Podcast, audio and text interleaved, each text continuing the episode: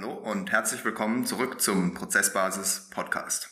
Ich bin Max, wie ihr wahrscheinlich schon wisst, und ich freue mich riesig, heute zum ersten Mal ein neues Format vorstellen zu dürfen, bei dem wir ein Interview machen. Dafür habe ich heute äh, den Dirk Schuker bei mir dabei.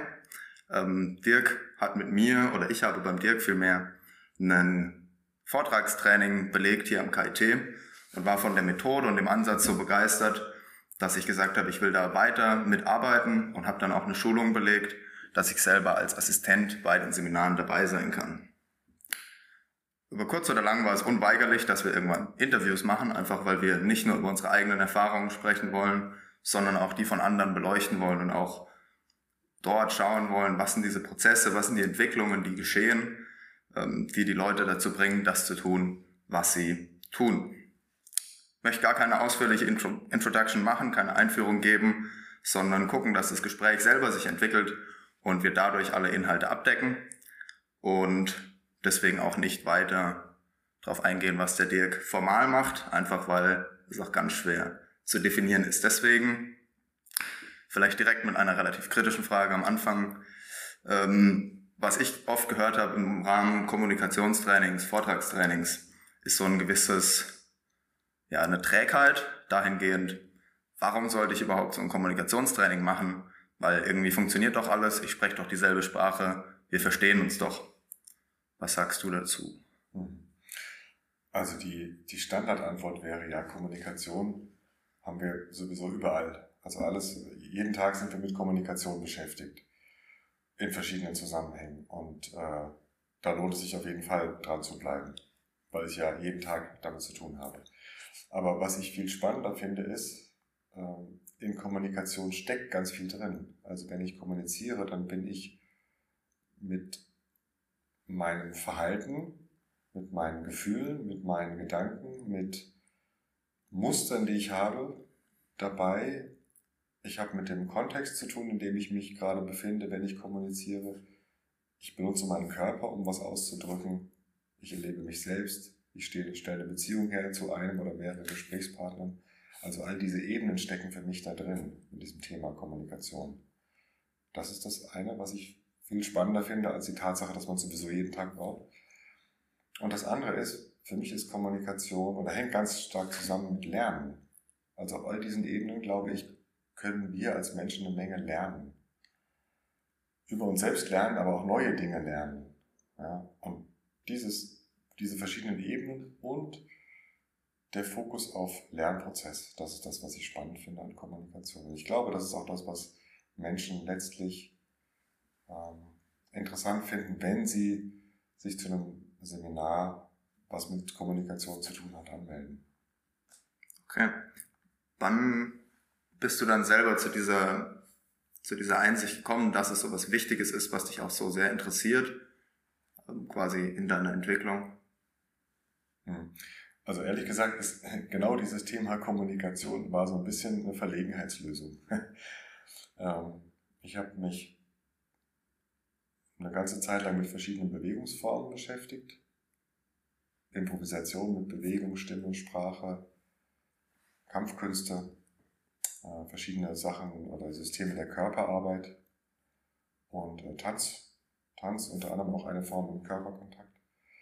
So, und ich habe mich irgendwann gefragt, warum oder was, was geschieht da eigentlich? Also ich habe selber den, den, den, erlebt, dass ich ganz viel lerne, neu lerne, wie auch, äh, also über mich lerne, dass sich meine Sicht auf die Welt, auf den Umgang mit Menschen verändert hat dadurch. Und ich habe mich irgendwann gefragt, wie kommt es denn dazu? Wie kann man das denn theoretisch fassen, was da praktisch in mir oder zwischen äh, Menschen passiert ist? Und und habe in der in den Wissenschaften, die sich mit Menschen beschäftigen, also Soziologie, Psychologie, Philosophie, äh, Biologie sind ja alles so, ne, so Perspektiven auf oder Linguistik auch, ne, sprechen miteinander.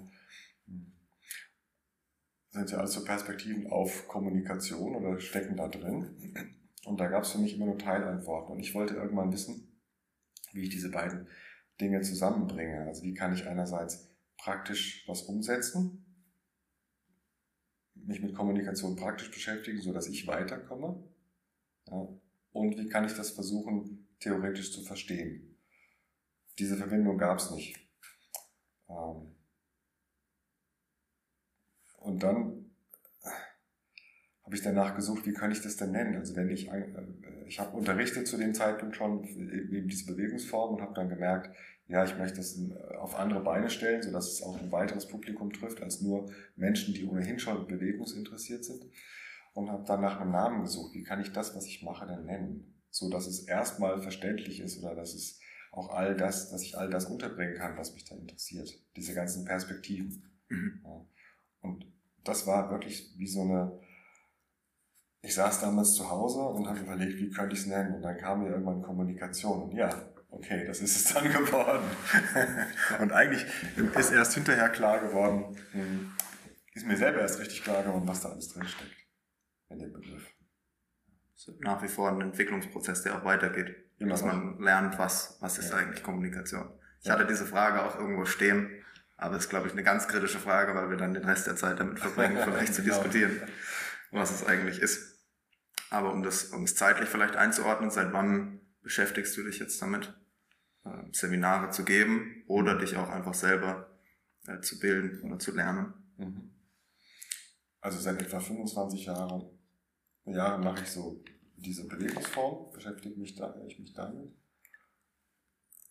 Seit etwa 20 Jahren unterrichte ich in verschiedenen Kontexten eben freiberufliche Bewegungssachen, eine Zeit lang an der Uni, in der Philosophie und jetzt seit etwa zehn Jahren hauptberuflich unter dem Label Kommunikationstraining.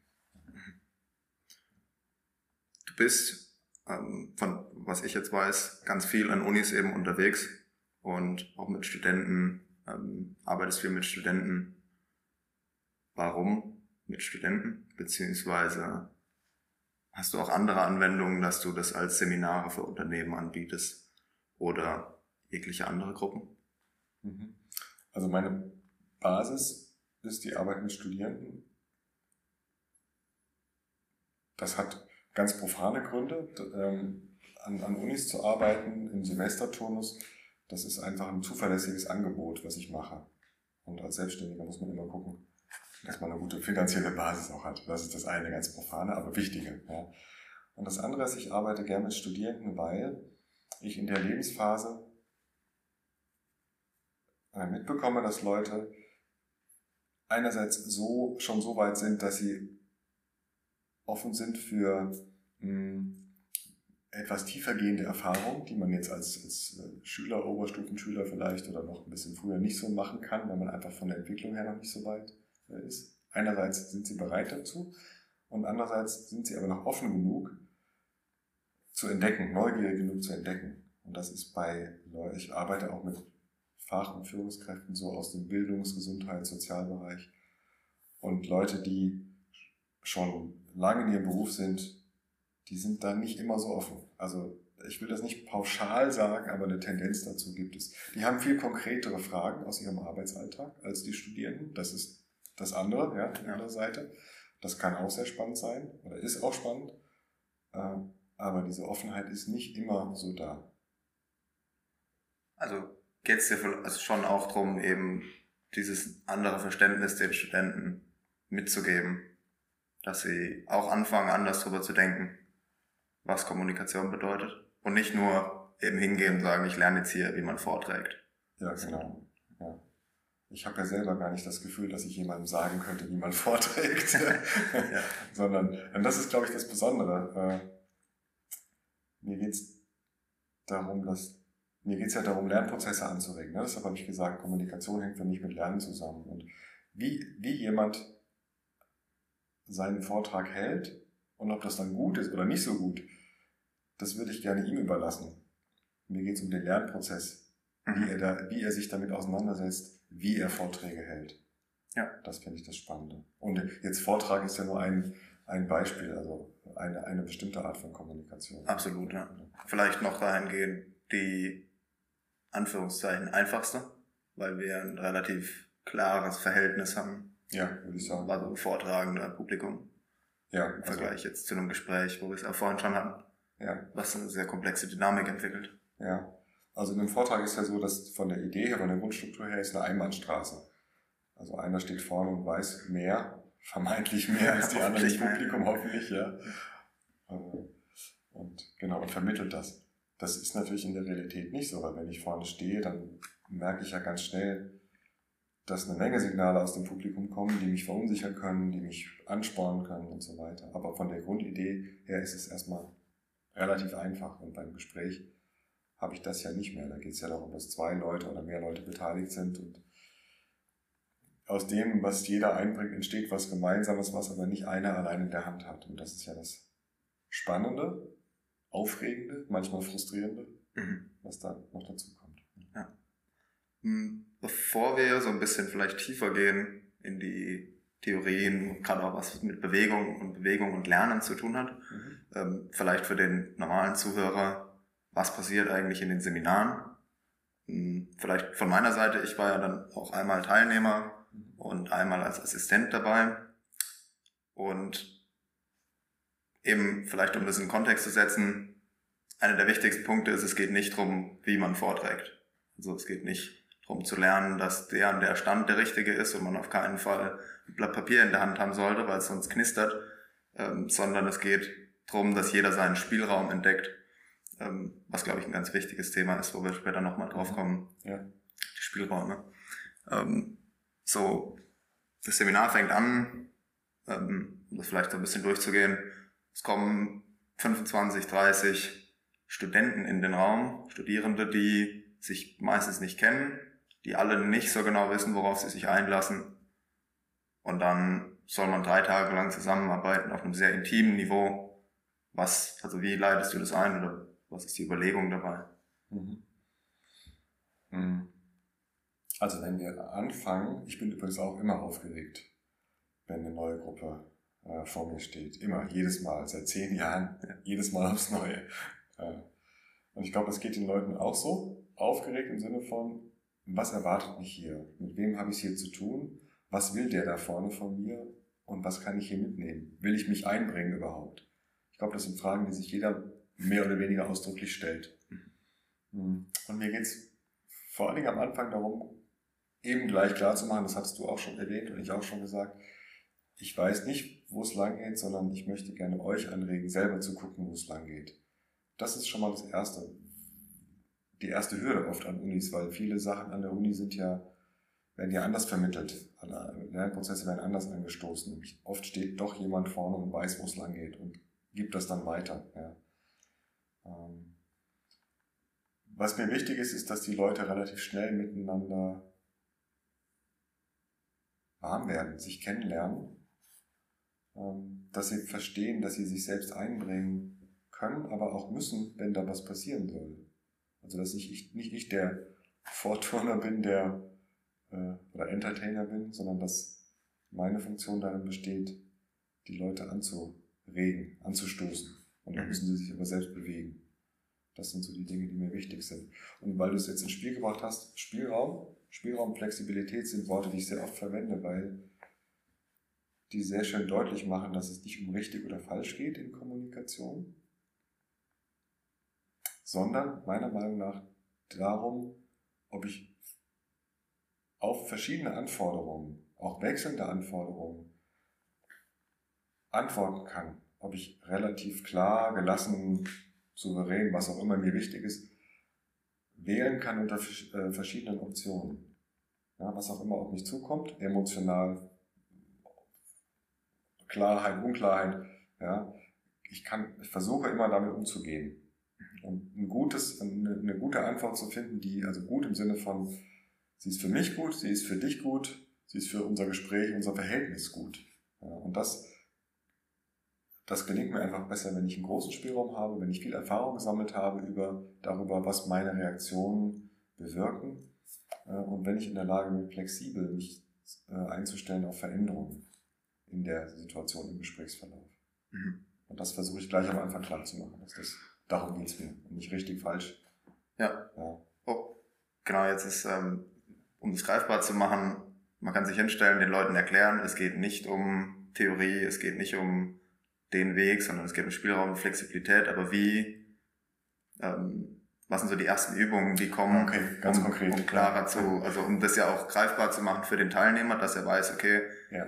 Das ist, worauf ich mich einlassen werde für die nächsten fünf Tage, äh, drei Tage. Ja. Und ich hatte das Gefühl, dass es ganz, ganz schnell klar wurde, eben, Mhm. was für ein Muster es gibt. Ah, okay. Ja, ja, ja. Äh, Also eine Übung, die ich praktisch in jedem Seminar am Anfang mache, äh, ist, dass zwei, zwei Menschen stehen sich gegenüber. Einer davon, es gibt eine Rollenverteilung, einer davon erzählt von irgendeinem Thema. Egal, es ist im Grunde egal, was es ist. Es geht nur darum, dass der eine ins Sprechen kommt und der andere beobachtet und lässt, lässt den Sprecher, die Sprecherin auf sich wirken. Und wir haben ja oft im Alltag, immer wenn wir Menschen begegnen, haben wir so im Bruchteil einer Sekunde einen Eindruck von unserem Gegenüber. Nur aufgrund des äußeren, äußerst äh, äh, außen sichtbaren Verhaltens. Ja. Und darum geht's, das zur Kenntnis zu nehmen, wer tritt mir da gegenüber, wer spricht da zu mir. Und dann aber auch, und das ist nicht mehr alltäglich, dann die Frage, woran machst, machst du fest, dass dieses oder jenes, äh, dieser oder jener Eindruck entstanden ist, jetzt so im Bruchteil einer Sekunde. Und also die eine Person spricht, die andere beobachtet, stellt sich diese Frage und dann gibt es eine Rückmeldung dazu. Ja? Ähm, was habe ich genau gesehen an dir? Was ist mir aufgefallen? Welche Wirkung hatte es auf mich, wenn ich dich so erlebe, wie gerade beschrieben? Und welches Bild habe ich dadurch von dir? Das sind zwei wichtige, unterschiedliche Auswirkungen, die ich benennen kann. Und allein da höre ich schon so oft, allein durch, durch diese Übung kommt so viel in Gang.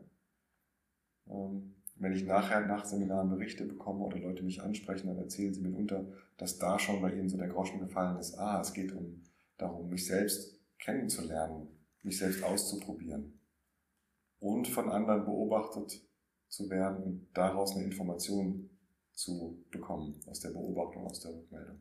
Ja. ja. Das ist der erste Schritt. Ich würde es gerne noch weiter erläutern, weil ich glaube, es ist, dann wird man viel, äh, kann man viel daran erkennen. Und der zweite Schritt ist dann, dass die, äh, wenn die Leute, also wenn, wenn wir Rollen getauscht haben und beide haben das gemacht und sich Rückmeldungen gegeben, der zweite Schritt ist dann, dass jeder, wenn er wieder dran ist, sich einen Aspekt seines Auftretens, seiner Sprechweise ähm, auswählt und mit diesem Aspekt spielt. Ich finde Spielen ein schönes Wort. Also wenn ich mir aussuche, Sprechgeschwindigkeit. Ich möchte was mit meiner Sprechgeschwindigkeit üben. Dann, und sagen wir mal, ich habe gesagt bekommen, ich würde sehr schnell sprechen. Dann wäre das naheliegende zu sagen, ja, dann versuche ich halt langsam zu sprechen, wenn ich wieder dran bin. Aber dann habe ich ja nur ein Verhaltensmuster durch ein anderes ersetzt. Und da ist mein Spielraum nicht wirklich größer geworden. Aber das ist ja die Idee in meinen Seminaren. Ich möchte ja über diesen Aspekt Sprechgeschwindigkeit möglichst frei verfügen. Das heißt, beliebig wechseln können von langsam sprechen zu schnell sprechen. Und das gelingt mir nur, wenn ich mir dessen bewusst bin, während ich spreche, wie schnell oder wie überhaupt ich spreche. Also diese Bewusstheit, die brauche ich, egal für welchen Lernprozess, egal auf welcher, welcher Ebene oder äh, mit welchem Aspekt ich mich beschäftige. Das heißt, die Aufgabe ist dann, ich suche mir einen Aspekt raus und während ich spreche, variiere ich diesen Aspekt. Mache den mal sehr extrem in die eine, dann sehr extrem in die andere Richtung, wechsle immer wieder. Bezug auf Sprechgeschwindigkeit heißt es, ich versuche nicht statt schnell langsam zu sprechen, sondern mal in einem mittleren Tempo, mal in einem sehr langsamen Tempo, vielleicht auch viel langsamer, als ich es normalerweise tun würde, einfach um meinen Spielraum erstmal kennenzulernen Mhm. und dann vielleicht auch mal sehr schnell, also noch in das Extrem, was ich ohnehin schon habe, noch deutlicher zu gehen. Ja, immer wieder die Idee Spielraum, Spielraum, Flexibilität. Und wenn mir das dann bewusster ist, was es mit meiner Sprechgeschwindigkeit auf sich hat, dann kann ich es in Zukunft viel besser, gezielter einsetzen. Je nachdem, was in der Situation angemessen ist. Mhm. Ja, weil nicht in jeder Situation ist die gleiche Geschwindigkeit angemessen. Ja, ja. So, was ja sicherlich oft gefragt wird oder was ich auch weiß, dass oft gefragt wird, ist dann, wenn man diese Extremen austestet, geht immer wieder ganz extrem in die Mhm. eine, in die andere Richtung. Was hat es, also was mache ich hier eigentlich oder was hat es mit einem guten Vortrag zu tun? Du hast ja jetzt mehrfach schon erwähnt, äh, es geht nicht darum, dass ich dann im Vortrag so langsam sprechen soll, dass die Worte irgendwie äh, schon vergessen sind, bevor sie fertig sind. Ja. Aber ja, wie gehst du damit um? Es wird ja immer wieder gefragt. Ja. Das auch. Ähm, die Frage ist total berechtigt. Ich kann die immer gut verstehen, weil das, was wir machen, ganz viel von dem, was, was ich in meinen Seminaren mache, hat ja vordergründig gar nicht so viel mit den direkten Kommunikationssituationen zu tun. Vortrag halten, Gespräch führen. Ich vertraue darauf, dass die Leute, wenn, wenn da ein Lernprozess in Gang kommt, wenn sie mehr über mehr über größeren Spielraum verfügen, über mehr Möglichkeiten verfügen, auf Situationen, auf Menschen zu reagieren, dass sie dann diese, diese Dinge bewusst einsetzen können, wenn sie darüber verfügen, ja, dass sie sie dann einsetzen können, wenn es drauf ankommt. Und das ist das eine und weshalb üben wir dann Extreme, die man so wahrscheinlich selten braucht, also sowas wie extrem langsam sprechen, ja, so das macht natürlich keiner in einem Vortrag. Hm, das liegt einfach daran, dass in so einer Übungssituation hier im Labor, im Seminar, da kann man sich ganz darauf konzentrieren. Auf die Sprechweise, auf die Sprechgeschwindigkeit. Und da kann dann der Inhalt ein bisschen in den Hintergrund treten. Mhm. Aber in der wirklichen Situation, draußen in der freien Wildbahn, ja, da kann ich nicht so viel Aufmerksamkeit auf die Art und Weise meines Sprechens richten. Das heißt, weil ich ja, weil ich ja ähm, mit meinem Inhalt beschäftigt bin. Das ist ja gut so. Darum geht's ja letztlich. Aber das heißt, dass äh, ich sowieso, mein Spielraum wird sowieso kleiner von alleine. Also ohne dass ich was dafür tue, so wie in der Laborsituation, werde ich weniger Bewusstheit meiner Sprechgeschwindigkeit haben und deshalb weniger steuern können. Und das ist der Grund dafür, dass ich im Seminar erstmal die Leute viel extreme Kontraste ausprobieren lasse, dass sie wirklich ein Gefühl dafür bekommen, wo sie sich verorten, jetzt bei dem Beispiel auf der Skala Sprechgeschwindigkeit. Mhm. Ja. Also der erste Ansatz oder die erste, das erste Konzept vielleicht, um das so zu fassen, wäre ja dann isolieren. Ich isoliere einen Aspekt, mhm. eine Stimme, ähm, Zwinkern, die Haltung meiner Arme, um den explizit zu variieren. Also zu, zu sehen, es gibt hier ein Rädchen, an dem ich drehen kann, hoch und runter. Und dann geht's ja im Seminar immer weiter. Ähm, so, und ich habe mir jetzt aufgeschrieben, es gibt diese Leiter von isolieren, dann integrieren. Das heißt, ich ähm, mache nicht nur schneller und langsamer, sondern ich mache mal drei, vier Sätze hintereinander und versuche äh, verschiedene Varianten währenddessen aus. Das heißt, ich integriere das in, in eine Performance und was ja dann auch ein Bestandteil ist, den ich wahnsinnig auch überraschend eigentlich fand in einem Vortragstraining, ist improvisieren. Sprich, dann in eine tatsächlich eine Theatersituation zu gehen, wo man beliebige Situationen durchspielt. So wie, wie kommst du zu dem Konzept oder wie würdest du das erklären, mhm. dass man so vorgeht? Ähm, Improvisieren ist mir deshalb wichtig, nicht nur weil es Spaß machen kann zu improvisieren, das ist ein schöner Nebeneffekt, aber es ist mir deshalb wichtig, weil ich glaube, dass wenn wir genau hinschauen, jede Kommunikationssituation einen mehr oder weniger großen, aber doch jede einen Anteil von Improvisation beinhaltet. Ja? Ähm, ich habe einen richtig guten Vortrag vorbereitet, bin sehr gut vorbereitet. Und jetzt trete ich vor mein Publikum mit meiner Tagesform, genau dieses Publikum, und dann merke ich plötzlich, irgendwann, vielleicht mitten im Vortrag, ich verliere meinen roten Faden. Obwohl ich wirklich gut vorbereitet bin. Ja, das heißt, da kommt was auf mich zu, damit habe ich nicht gerechnet. Und damit muss ich aber dann umgehen. Ich kann ja nicht kurz äh, Pause-Taste drücken oder Vorhang runter und mich neu sortieren, sondern ich muss, stehe auf der Bühne und ich muss weitermachen. Oder in einem Gespräch. Es gibt Gespräche, die sind von vornherein sehr improvisationslastig, also keiner weiß genau, was passiert, keiner hat es in der Hand, aber wir machen mal alle mit. Ja, das ist so eine saloppe Definition von Improvisation. Ähm, sowas wie ich will jemanden kennenlernen, da weiß, das ist ja gerade das Aufregende, aber auch das Spannende, manchmal auch Verunsicherte. Ich weiß nicht, wo es lang geht, was ich vom anderen zu halten habe. Viel Improvisation. aber auch in sowas wie einem Bewerbungsgespräch, Prüfungsgespräch. Die Leute sind hoffentlich alle gut vorbereitet und trotzdem weiß keiner genau, was passiert. Und wir drücken uns alle davor zu improvisieren, ist meine Erfahrung. Wir wollen mit dieser Unsicherheit nicht konfrontiert werden und das ist genau die falsche Strategie. Ich konfrontiere die Leute in meinen Seminaren immer wieder, immer wieder mit dieser Herausforderung, nicht zu wissen, was passiert und trotzdem mitzumachen. Und es ist spannend, ich finde es total spannend, dann zu beobachten, was mache ich, wenn ich herausgefordert bin?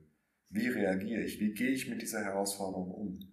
Dann tauchen viele Dinge auf, die ich sonst so im Griff habe. Sowas wie Nervosität, irgendwelche Ticks, Stereotype, Wörter, Gesten, die ich verwende und so weiter. Und damit kann ich dann arbeiten, weil das sind spannende Punkte. Hm, wenn ich an denen arbeite, dann kann ich mein, oft erlebe ich das, dass dann das Verhalten, das gesamte Auftreten der Menschen sich verändert, wenn sie an so ganz äh, wunden Punkten oder spannenden Stellen arbeiten.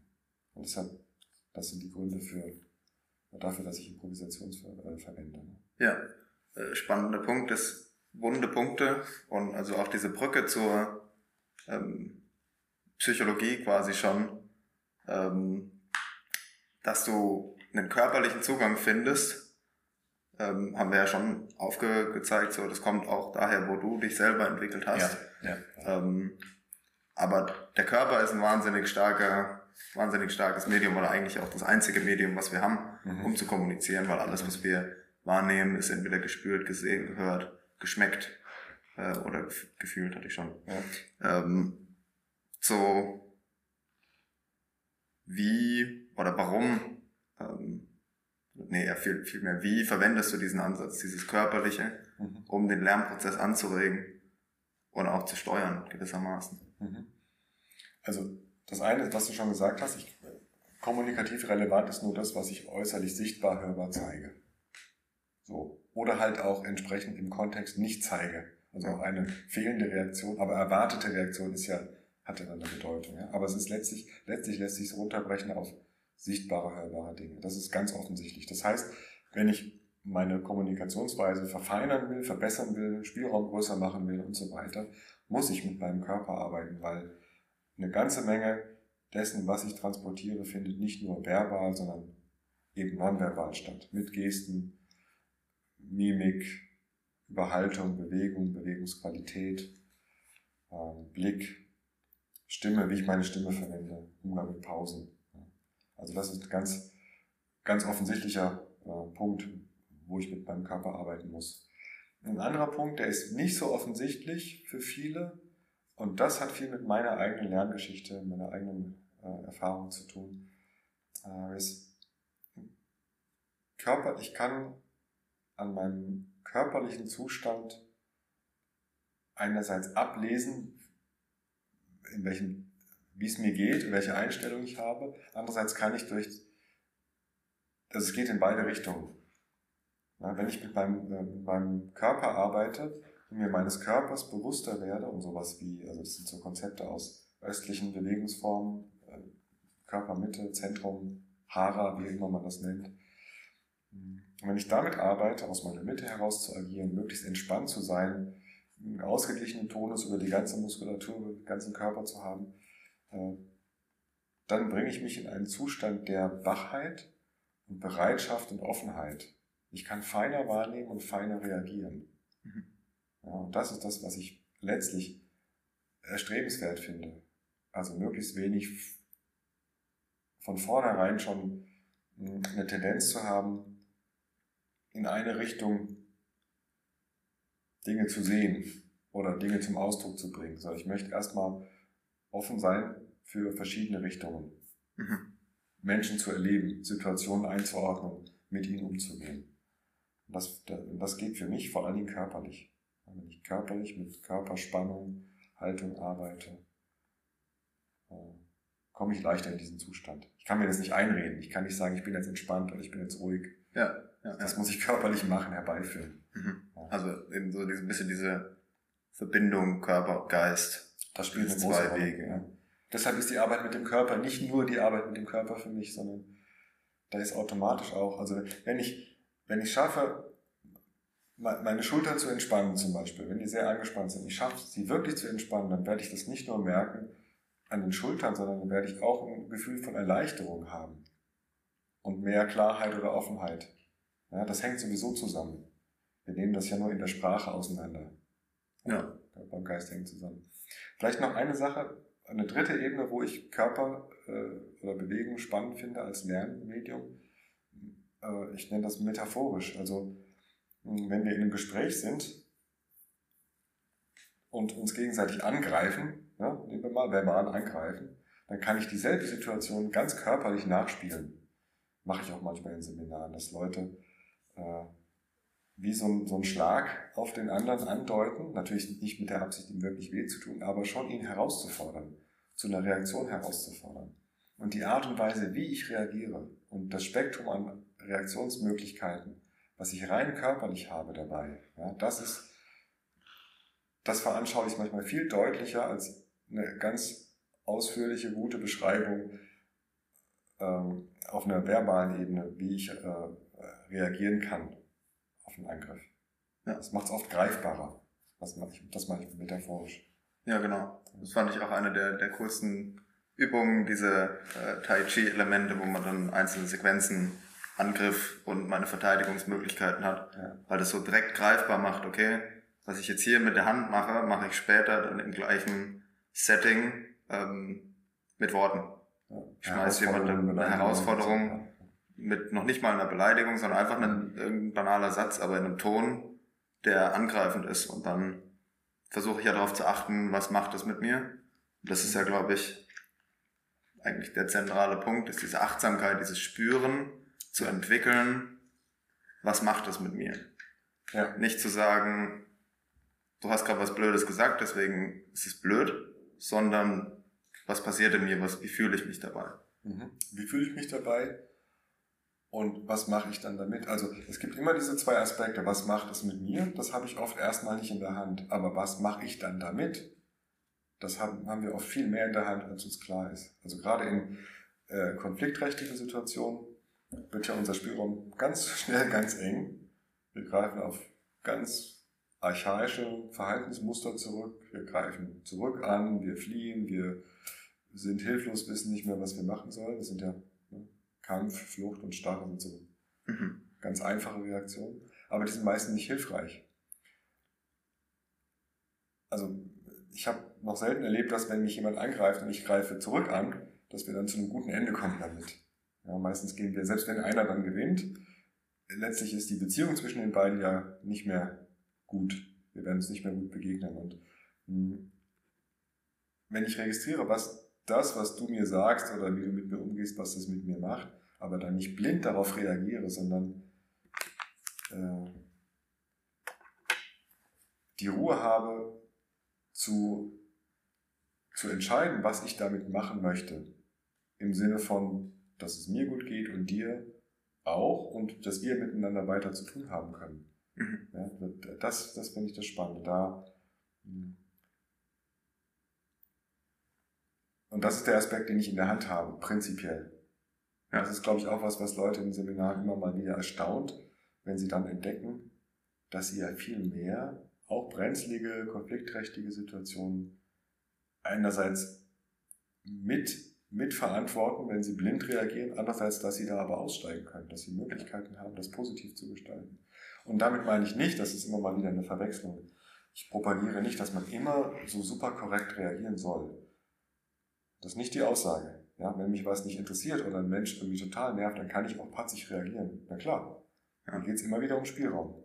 Aber dieses patzig reagieren und so weiter, das können wir alle. Ja. Das müssen wir nicht üben, aber das andere müssen wir üben. Ja, ja. Das ist spannend, weil genau dieses, diese Idee Verantwortung, wie du sie jetzt beschrieben hast, hatten wir auch schon im Podcast mehrfach aufgegriffen, als ein Konzept, was sich ja grundweg durchzieht, um jetzt vielleicht bisschen auch wegzugehen von Kommunikation viel mehr hin zu einer Philosophie, wie verstehe ich mich in der Welt, mhm. zu sagen, ich habe immer, ich entscheide eigentlich immer, wie ich auf das reagiere, was passiert.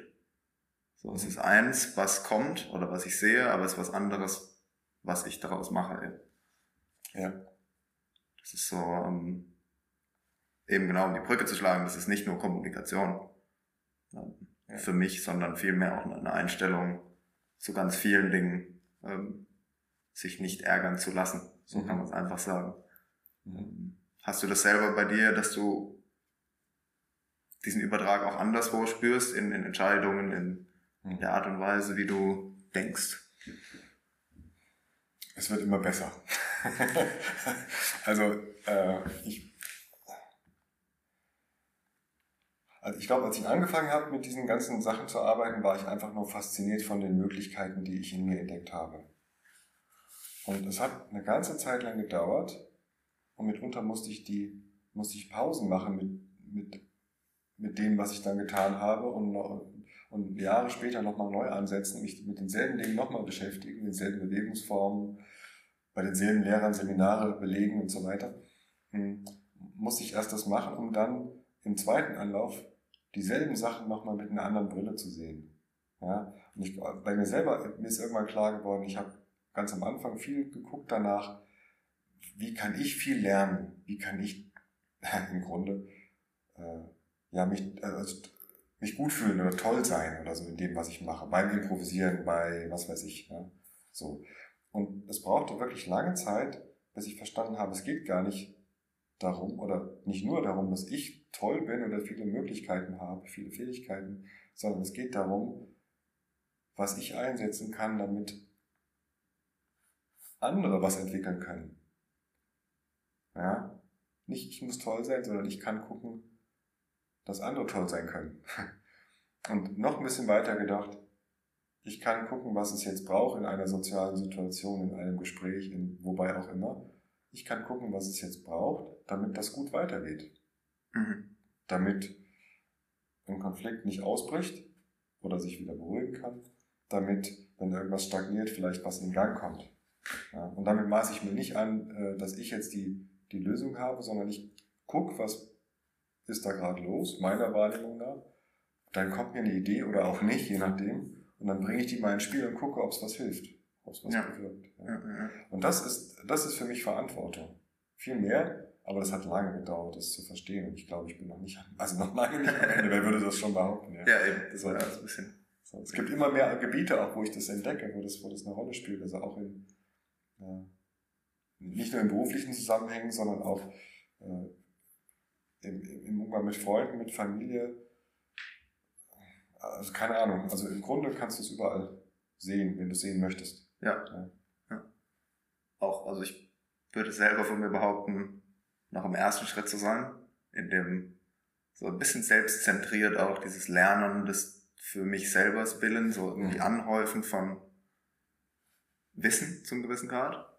Mhm. Aber auch, eben dann kommt auch irgendwann die, diese Erkenntnis, okay, das bringt mich auch nicht weiter, weil ich immer nur, ähm, ich häufe nur Dinge an. Also auch wenn es keine materiellen Dinge sind, sind es einfach Dinge, die vergänglich sind, weil sie nichts bringen in, der, in dem Sinne. Also sehr spannend, das zu sehen, wie man das irgendwann umdrehen kann in ein auch nach außen gerichtetes ähm, ja. Verantwortung zeigen.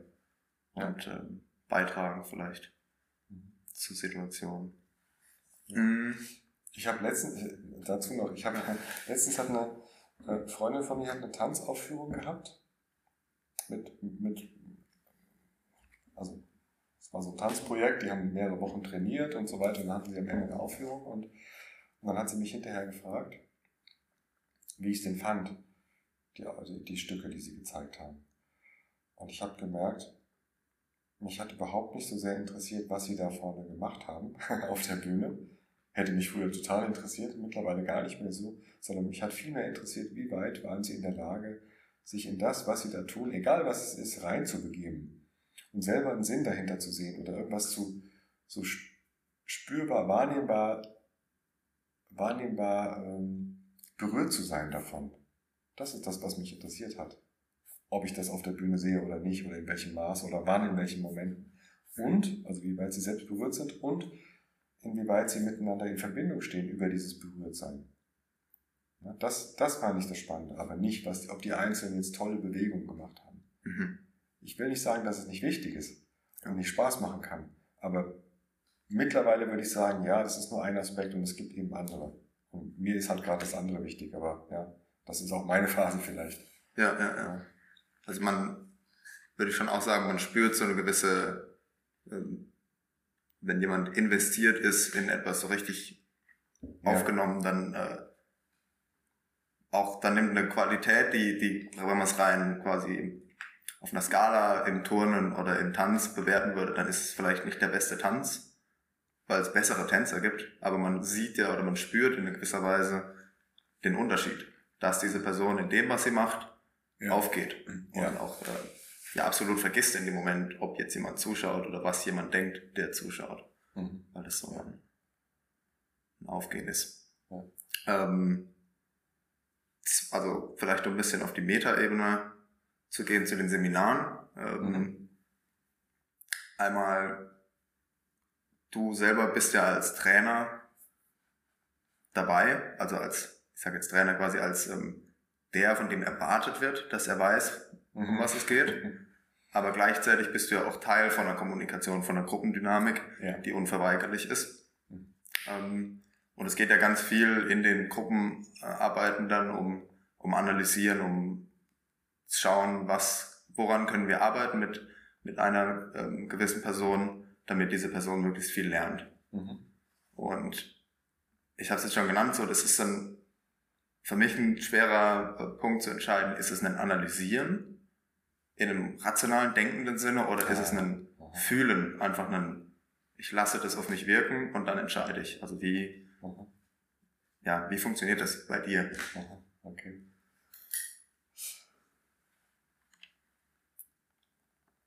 Ich versuche mir, ich arbeite gern mit, mit äh, Begriffen, mit Kontrasten, mit Kategorien, möglichst einfachen, wenigen Kategorien, um mir so grundsätzliche Unterschiede oder Strukturen klar zu machen. Insofern ist es was Analytisches. Aber wenn ich dann Menschen vor mir habe, mit denen ich arbeite, vergesse ich das oder ich versuche so gut wie möglich zu vergessen und versuche erstmal nur wirken zu lassen, was auf mich zukommt und nicht schon zu planen oder so mit so kritischen, wie so mit zusammengekniffenen Augen davor sitzen und na, na, was ist denn da los? Das bringt nicht viel. Also dann, ich komme auf keine guten Ideen, auf keine guten Hinweise, die ich den Leuten geben könnte, weil es geht ja bei, jedes Mal, wenn jemand vorne steht, im Mittelpunkt steht und, sein und es geht um seinen Lernprozess, möchte ich ja was finden, was sich dieser Person, so wie sie sich jetzt gerade zeigt und was ja was von ihr zeigt, ja, möchte ich was finden, was ich dieser Person geben kann. Und da helfen mir diese ganzen Kategorien nicht so viel in dem Augenblick. Ja. Sie helfen, glaube ich, ein bisschen meine Wahrnehmung zu schulen im Laufe der Zeit, indem ich meine Erfahrungen wieder ein bisschen einsortieren kann. Aber in dem Augenblick versuche ich wirklich nur wahrzunehmen. Und das ist immer, immer so ein bisschen auch ähm, Risiko, ob ich was, was ich sehe, ob ich was sehe. Ob das, was dann daraufhin mir an Ideen kommt, auch das ist, was dann die Person wirklich gut umsetzen kann. Das weiß ich immer nicht. Ja. ja.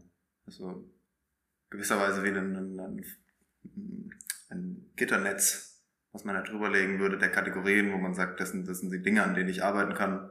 Aber der Mensch geht verloren, der fällt durch in dem Moment, wo ich ihn mhm. nur noch nach den Kategorien ja. analysiere. Also wenn ich das mal gemacht habe, wie so ein Kriterienkatalog, beim Beobachten abgehakt, so was sehe ich oder was, worauf kann ich jetzt achten, da kommen total holprige äh, Coaching- oder Lernprozesssituationen raus. Das geht völlig vorbei an den Menschen, die da vorne stehen. Also ja. das bringt's nicht. Meine Erfahrung nach. bringt's nicht. ähm, ja, gut. Ähm, das war zum Thema Achtsamkeit. Eine andere ganz praktische Frage vielleicht du hast einen meiner Meinung nach wahnsinnig durchstrukturierten ähm, Prozess. Also dieser Lernprozess ist sehr geleitet eben. Wir fangen an mit diesem, ich lasse mich ein auf die Situation, ich lerne, worauf ich mich für die nächsten drei Tage einlassen muss oder werde. Mhm. Und dann geht es so weiter, ich arbeite immer weiter und öffne mich auch immer weiter, weil mhm. gerade diese körperlichen Sachen, Berührungen und Stimme sind sehr persönlich, sehr intim, mhm. wo man ganz schnell an eine Schamgrenze kommt. Ähm, und also ich hatte das Gefühl, dass ein sehr fragiler Prozess ist. Wenn ich mhm. zu schnell bin am Anfang, dann steigen die Leute aus, weil sie nicht mehr, weil sie nicht bereit sind, diese Offenheit zu geben, diese sich diese Atmosphäre hinzugeben. Und äh, wenn es zu langsam geht, dann ist der Lernprozess kommt nicht so richtig in der Gang. kommt nicht in Gang, Ja. äh, beziehungsweise Ja. wird nicht diese dieser Drive, sag ich mal, den jeder Einzelne entwickelt, wird nicht anfeuert. Ja, so. Mhm. Und da war die Frage, wie hat sich dieser Prozess entwickelt und wie bist du dazu gekommen, das so zu machen? Hm. Ja. Also mir fällt es schwer, da so selber eine ganz erkennbare Struktur, also im ne, Verlauf der Zeit, so rauszulesen. Ich habe irgendwann angefangen mit diesen Bewegungssachen, selber gelernt. Ja. Habe relativ schnell gemerkt, ich war so begeistert, dass ich Leuten was gezeigt habe. Hier, komm, ich habe was gelernt, ich will dir mal was zeigen, lass uns mal das und das machen. So. Und das war im Grunde, ohne dass mir das so klar war, waren das so erste Lehrerfahrungen. Mhm. Ähm, dann wollte ich das ein bisschen strukturierter angehen und habe eigene Angebote gemacht. Also wo es dann ne, ausdrücklich darum geht, ich vermittle jetzt was. Und da ist mir das erste Mal selber klar geworden, dass es heikel sein kann, Menschen was vermitteln zu wollen, ohne darauf zu achten, wie weit sie bereit sind, da mitzumachen. Ich glaube, da bin ich in einige Fettnäpfchen getreten am Anfang meiner, in Anführungszeichen, Karriere. Mhm. Weil ich Leute überfordert habe, weil ich ihnen was zugemutet habe, was sie gar nicht, entweder nicht interessiert hat oder was sie nicht bewältigen konnten. Und, und ich habe das selber immer vor allen Dingen daran gemerkt, also mir tat es total leid, wenn das passiert ist, aber ich habe auch selber gemerkt in mir, ich fühle mich so unwohl, wenn ich Leuten was zumute, was sie nicht haben können wollen. Also es hat ja was, geht ja mich auch an. Es kommt, die, die gleiche Stimmung kommt ja bei mir auch an. Und das war im Grunde für mich so der, mh, der Gradmesser dafür, immer mehr darauf zu achten, immer mehr besser zu lernen, darauf zu achten, wie viel dosiere ich. Ja. Also es war nicht ein vorge vorgefertigtes Konzept, so gehe ich jetzt vor, sondern es ist im Grunde im Laufe der Zeit so entstanden, dass ich gemerkt habe, ich habe Leute überfordert. Und meine, tatsächlich meine persönliche, mein Thema ist eher, ich überfordere Leute tendenziell mehr. Unterfordern kommt, glaube ich, selten vor. Ja. Und das ist mir mittlerweile klar und ja, daran muss ich arbeiten. Ja, ich finde es aber auch einen ganz spannenden Punkt. Dieses, äh, du hattest vorhin schon konfrontieren gesagt, wir konfrontieren Mhm. den Teilnehmer gewissermaßen mit Dingen, die wir von ihm dann erwarten. Oder was heißt erwarten? Also wir, wir stellen Aufgaben, die schwer sind. Mhm. Und ähm, das erfordert eben diese Atmosphäre von Offenheit. Mhm. Und ähm, bei mir in den Seminaren, wo ich dabei war oder da- dabei sein durfte, war eigentlich immer das Feedback, dass alle wahnsinnig erstaunt sind, wie diese Atmosphäre entsteht in einer Gruppe von 25 Personen, ähm, die sich nicht kennen. Mhm. Entsteht ähm, eine Atmosphäre, in der ich mich traue, Dinge zu tun, die ich so noch nie gemacht habe. Mhm. Mit meinem Körper, mit meiner Stimme. Ja. Da bin ich auch immer wieder erstaunt, dass das funktioniert. also ich glaube, eine Sache ist, ähm, ganz, das sind so ganz einfache Mechanismen. Also wenn ich mit anderen zusammen, ich traue mich was nicht. Ich krieg mit, die anderen trauen sich auch nicht. Wir alle machen es aber trotzdem gemeinsam. Das ist schlicht und ergreifend verbindend. Ja, So. Ja, wir sind gemeinsam über den Schatten gesprungen. Jeder seinen eigenen, aber wir haben es halt gemeinsam getan. Das ist, glaube ich, ein ganz simpler, aber wichtiger Mechanismus. Dann versuche ich relativ viele Wechsel anzuleiten. Also, dass, wenn wir Übungen machen, Partnerübungen, Dreier-, Viererübungen, Vierergruppenübungen, hm, dann mache ich das nicht lange mit einer Person, sondern versuche, also ich versuche das so anzuleiten, dass möglichst schon am ersten Tag jeder mal mit jedem, äh, mit jedem anderen was gemacht hat. Mhm. Und das, glaube ich, schafft ganz schnell eine, eine vertraute Atmosphäre. Ja. Und dann zusammen damit, dass man sich ja eben zeigt, das ist ja der Inhalt meiner Seminare, dass man sich eben zeigt mit Mimik, Gestik, Stimme und so weiter. Ja, ich krieg ja wirklich was mit von den anderen. Die Ja. trauen sich was und ich krieg was mit. Ja. Und das, glaube ich, sorgt alles dafür, relativ schnell dafür, dass es eine gute Atmosphäre gibt. Ja. Wenn es keine Überforderung wird, klar. Genau. Aber dahingehend auch, auch spannend, weil obwohl es schwer ist, also zum Beispiel in einem Raum sehr laut zu sprechen, ähm, beziehungsweise zu schreien, laut rauszuschreien, Mhm. ähm, ist eigentlich quasi immer unangenehm. Aber trotzdem hat es ja eine gewisse, so eine Irrelevanz. Mache mich nicht unbedingt verletzbar dadurch, auch wenn es sich so anfühlt, dass ich Mhm. diese Scham entwickle, das nicht machen will. Aber es ist nichts, was mit meiner Person verbunden ist. Sozusagen. Mhm. Das ist was, ich glaube, das ist was, was man lernen, kennenlernen muss. Oder nochmal neu kennenlernen muss. Also, äh, meine Erfahrung ist, je, es, es gibt einen Zusammenhang, ich weiß nicht, in welche Richtung das wirkt, vielleicht in beide. Je besser ich in der Lage bin, mich in bestimmte Rollen reinzubegeben und die auch auszudrücken, ganz mit allem, was dazugehört, mit allen körpersprachlichen Elementen. Hm, Je besser ich dazu in der Lage bin, desto leichter fällt es mir auch wieder rauszugehen. Ja? Und umgekehrt. Mir ist ja klar, ich mache jetzt hier eine Übung im Seminar, ich kann mich ausprobieren, aber ich bin das nicht. Mhm. Nicht nur, ich bin das jetzt mal für fünf Sekunden, wenn ich diese und jene Geste, Stimme, was weiß ich mache. Und das kann ich genießen, das kann mir Spaß machen. Ich kann was bewirken bei anderen vielleicht, wenn das die, die Aufgabe hergibt. Äh, Und danach bin ich wieder draußen. Das Ja. ist ja genau Spielraum und Flexibilität. Das, das taucht immer wieder auf. ne? Ja, das war genau, was ich, was ich, worauf ich raus wollte, quasi dieses, ich kann rausgehen, ich gehe auch so aus dem Seminar heim und dann ist es erstmal das, was da drin passiert, ist es da drin passiert, es bleibt da. Ähm, also so dieser begrenzte Rahmen Mhm. Kommunikationstraining.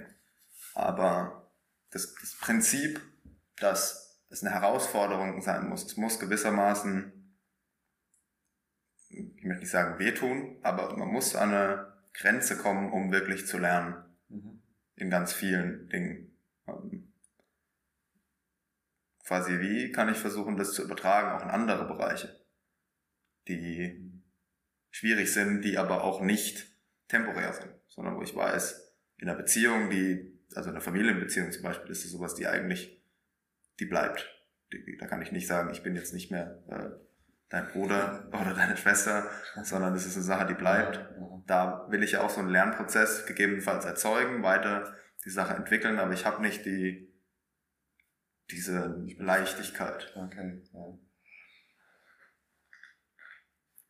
Also die Frage ist, wie ich das übertragen kann. Ja, auf genau. verschiedene Also vielleicht dann Ideen. Also ich glaube, übertragen heißt ja, ich möchte etwas, was ich auf einem Gebiet gelernt habe, in einem anderen Gebiet anwenden.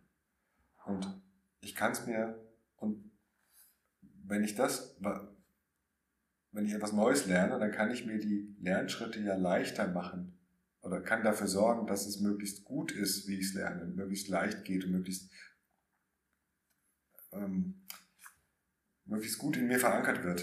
Ja, so. Also da, dafür kann ich ja sorgen. Und ich sehe die Seminare als eine Möglichkeit, in einem geschützten Rahmen mich auszuprobieren, auch ruhig mal extrem auszuprobieren. Und dann, wenn ich das mal erfahren habe im Seminar, wo mir nichts passiert, wo ich mit Herausforderungen, Konfrontationen und so weiter umgehen kann, und das kann sich schon äh, bedeutend genug anfühlen, das kann mich schon emotional auffühlen. Aber letztlich gehe ich ja raus und habe was über mich gelernt und habe was Neues dazu gelernt. In einem geschützten Rahmen. Mhm. Und wenn ich diese Erfahrung mal gemacht habe, dann kann ich ja darauf in ernsthaften Situationen oder in Situationen, wo ich eben keinen, wie du es gesagt hast, Familie, wo ich keinen Ausweg habe, ja, kann ich, dann kann ich das ja leichter anwenden, leichter mal ausprobieren, weil das prinzipielle Verhalten, das neue Verhalten, habe ich schon mal ausprobiert, also habe ich schon mal gemacht. Das Ja. habe ich jetzt schon, ich weiß, dass ich das kann. Jetzt geht es darum, in der neuen Umgebung zu bestehen. Ja. Ja, und dann, äh, und dann kommt ein spannendes Phänomen. Selbst wenn ich es beherrsche, wenn ich ein neues Verhalten zeige, also ich falle nicht auf die Provokation äh, meiner Schwester rein, sagen wir mal, ne? das ist so unser Muster, kennen wir schon, klein, von klein auf geübt so. Jetzt schaffe ich mich auf die Provokation reinzufallen. Und das wird natürlich, das ist jetzt ein systemischer Gedanke, also wir sind ja nie alleine nur dafür zuständig zu, oder äh, gestalten Situationen nicht alleine, sondern sind ja immer alle beteiligt, dazu beizutragen, dass eine Situation entsteht. So, ich lasse mich nicht mehr provozieren. Und ich kann sicher sein, dass meine Schwester alles daran setzen wird, dieses Gleichgewicht, nämlich sie provoziert und ich falle drauf rein, wiederherzustellen. Das heißt, sie wird nochmal einen drauflegen. Und das ist die eigentliche Herausforderung. Mhm. Ja, nicht nur mein eigenes Verhalten, sondern wenn ich mit meinem neuen Verhalten in meine vertraute Umgebung gehe, äh, gehe, dass alles dann, alle um mich herum dafür sorgen wollen, mich wieder zurückzubringen zu meinem alten Verhalten. Mhm. Aber wenn ich zumindest den ersten Schritt, ich habe ein neues Verhalten, ich hab, weiß, ich habe die Wahl, ja, ich, mir ist bewusst, was ich da getan habe bisher. Wenn ich das schon mal geleistet habe, dann habe ich, stehen meine Chancen besser, dass ich auch den zweiten Schritt noch meistern werde, da noch durchkomme. Ja. Und so sehe ich die Übertragung von dem, was wir in einem geschützten Rahmen machen, hin in die, ja. wie auch immer, Lebenssituation. Das ist gewissermaßen auch ein, äh, hat vorhin davon schon äh, lernen, lernen. Also ich, ich lerne quasi, was es bedeutet, mich zu entwickeln. Ja. So, ich lerne nicht nur diese neue Art von Kommunikation, sondern ich weiß auch, wie sich das anfühlt. Und dass es Effekt hat. Ja. Mit mir und bei anderen. Ja. Ähm, das kann man dann vielleicht übertragen. Ich, und das ist genau, Lernen zu lernen, das Stichwort. Also ich habe, das ist nicht bei jedem, der, der aus dem Seminar rausgeht, bei weitem nicht, aber es sind immer mal wieder Leute dabei, die, wenn ich die hinterher treffe, erzählen sie mir, dass sie wie durch, durch diese Art, sich selbst wahrzunehmen und sich selbst auszuprobieren, dass sie auch in ganz anderen Lebensbereichen, also nicht mit bezogen auf Kommunikation, sondern in anderen Dingen, die sie selbst betreffen, dass sie auch anders mit sich selbst umgehen. Also dass sie wie so experimenteller ihr Leben gestalten, mehr ausprobieren, mhm. mehr gucken, mehr mutiger sind, was zu machen, was, wo sie sich früher vielleicht gesagt hätten, nee, nee, hat eh keinen Sinn oder würde ich mich nicht trauen, das ist ja komisch, wenn ich da anecke, was sollen die anderen denken und so weiter. Und plötzlich trauen sie sich was. Ja. Und das finde ich eine super, also eine tolle Rückmeldung für mich, ja, wenn da, also das heißt ja, da ist wirklich was in Gang gekommen, was die Leute echt interessiert und was tief drin ist. Ja. Und darum geht es mir, Lernprozesse anregen. Lernen. Bei mir, ich weiß es tatsächlich nicht mehr, ob es aus deinem Seminar kam, ähm, aber bestimmt ein Prozess, der damit äh, einherging und der durch das Seminar verstärkt wurde, war, dass ich irgendwann auch mal mir so ein bisschen den Gedanken gemacht habe, wofür, worum geht's für mich in dem, was ich mache in meinem Leben. Also was mhm. so der, der Sinn in diesem Sinnlosen, was irgendwann zu Ende ist und dann war irgendwie alles ja. umsonst. Mhm. Und ich bin zu dem Schluss gekommen für mich, dass es das eben dieses Entdecken gewissermaßen ist, einfach Sachen auszuprobieren, ohne jetzt zu hinterfragen, warum.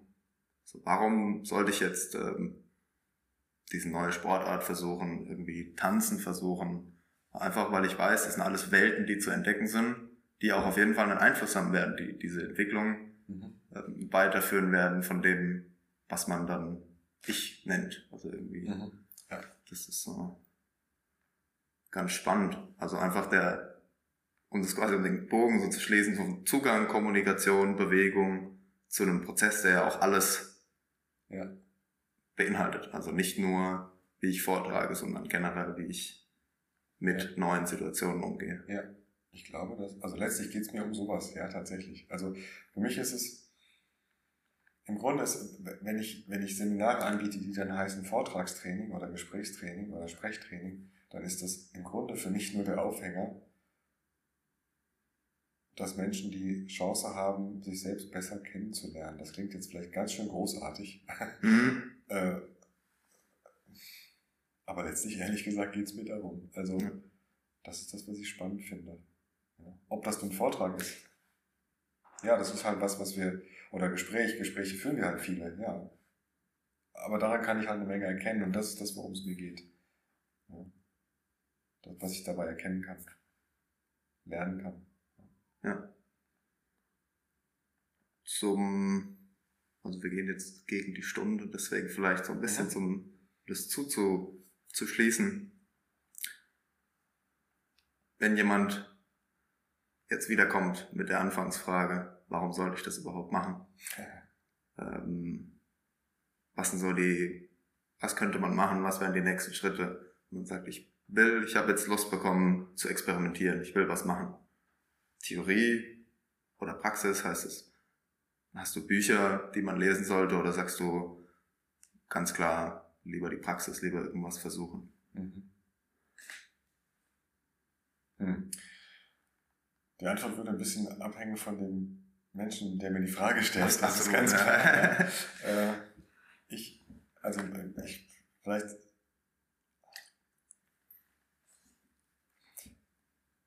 in, in meinen Seminaren mache ich Praxis, fast nur Praxis, weil mir die Zeit zu wertvoll ist. Da sind Menschen zusammen, genau zu diesem Zweck, miteinander zu lernen. Das unterstelle ich ihnen zumindest oder das versuche ich dahin zu führen. Ja? Und das ist so eine wertvolle Situation, die haben wir im Alltag fast nie. Dass wir uns drei Tage lang, jetzt ne, in diesem Fall, drei Tage lang miteinander mit beschäftigen, um uns gegenseitig den Lernprozess zu ermöglichen. Mhm. Durch Rückmeldung, durch einfach nur aufmerksam sein, ausprobieren und so weiter. Super wertvoll. Und in der Zeit möchte ich nicht Leute mit Theorie bombardieren. Ja. Das finde ich einfach schade. So. Aber ich persönlich lese total viel. Finde es super spannend. Aus ganz verschiedenen Bereichen. Ich hatte ganz am Anfang ja von diesen verschiedenen Ebenen gesprochen, die ne, Kontext der Situation, über Verhalten bis runter zu ganz körperlichen, ganz feinen Dingen. All das hängt ja damit zusammen, was in den Seminaren passiert. Und ich finde es spannend, auf allen Ebenen was zu lesen, immer wieder weiterzukommen, äh, weiterzukommen mit den Perspektiven, die ich noch einnehmen kann auf Kommunikation, auf Lernen. Ja. Und was, einfach um zwei ganz oder drei ganz konkrete Titel zu nennen, Menschen, die mich sehr angeregt haben, theoretisch, das ist Feldenkreis, Mosche Feldenkreis, vielleicht ein bisschen bekannt, Feldenkreis-Methode. Äh, der hat Bücher geschrieben, die ich super inspirierend fand. Dieses, was du irgendwann äh, beschrieben hast mit äh, differenzieren oder äh, isolieren und dann integrieren. Das, ja. das, das, Prinzip dahinter ist immer, da läuft bei mir immer Feldenkreis mit. Mhm. Das macht Feldenkreis. Unter anderem das macht er. Und ein anderer Autor, den ich sehr inspirierend fand, ist Gregory Bateson. Darüber haben wir vorhin auch schon gesprochen, dass ne, ja. intern sozusagen Gregory Bateson, äh, Systemtheorie, ein Mann, der unglaublich gut abstrakt Zusammenhänge sehen und benennen und beschreiben kann und immer nochmal eine Metaebene mehr einnehmen kann. Mhm. Sehr spannend, sehr spannend. Und äh, bezogen auf, was wir noch gar nicht jetzt hatten als Thema, ich will es ganz kurz machen. Hm, immer wenn wir miteinander sprechen, zeigen wir nicht nur ein Verhalten gegenseitig, sondern wir registrieren auch das Verhalten des anderen und wir registrieren, dass der andere unser Verhalten registriert und wir registrieren, dass der andere registriert, dass wir sein Verhalten registrieren. Also es geht immer so, es steigert sich immer mehr. Ja? Und das spielt eine große Rolle in Kommunikationssituationen, neben all dem Körperlichen und so weiter, was ja bei mir stark betont ist, aber dieses wechselseitige voneinander wissen oder auch nur Annahmen haben übereinander, die gar nicht zutreffen müssen. Mhm. Ja, daraus entstehen Konflikte, dass wir nicht kompatible Annahmen übereinander haben auf diesen Ebenen. Und äh, ein Autor, der dazu viel geschrieben hat, ist Ronald Lane, Psychiater. Lohnt sich auch, da reinzuschauen. Das sind jetzt drei Autoren, einfach so. Einfach so in dem Raum. Ja, zusammenfassend, glaube ich. Wir haben, ja, eben, du hast gesagt, wir hatten nur ganz, ganz wenige Bereiche von dem, was potenziell aus der Kommunikation entsteht. Ähm, dieses Mal so ein bisschen den Fokus jetzt auf Kommunikation, das körperliche Lernen und auch was das mit, mit dem Erfahren von einem selbst macht und wie man daraus das Lernen lernt, diesen Prozess quasi mhm. zu schätzen lernt, vielleicht auch über diesen Zugang des praktischen Trainings. Ähm, ja, quasi abschließend von mir. Vielen, vielen Dank für deine Zeit. Ich habe selber jetzt wahnsinnig viel nochmal besser verstanden und auch anders verstanden. Und da die Zeit knapp ist und aber so viele Themen noch offen sind, die ich auch ganz gerne noch ansprechen würde, vielleicht irgendwann zu einer zweiten Runde nochmal, wenn du Lust hast. Mhm, gerne. Also vielen Dank, dass du mich gefragt hast und äh, ich fand die Fragen sehr inspirierend. Danke. Gut. Dann auch an die Zuhörer hoffen wir, oder hoffe ich vielmehr, dass ihr was mitnehmen könnt, wenn ihr in Karlsruhe seid ähm, und am KIT studiert nutzt die Chance und schaut nach den Seminaren ähm, von Dirk Schucker Ähm, am Hock ähm, könnt ihr einfach so teilnehmen, wie ihr hoffentlich mitbekommen habt aus dem Kontext. Es geht nicht um die ECTS und man merkt ganz, ganz schnell, dass ähm, am Ende des Wochenendes fast niemand mehr wegen den ECTS kommt, sondern weil dieses Seminar etwas in Gange bringt. Insofern vielen Dank fürs Zuhören und einen schönen Abend.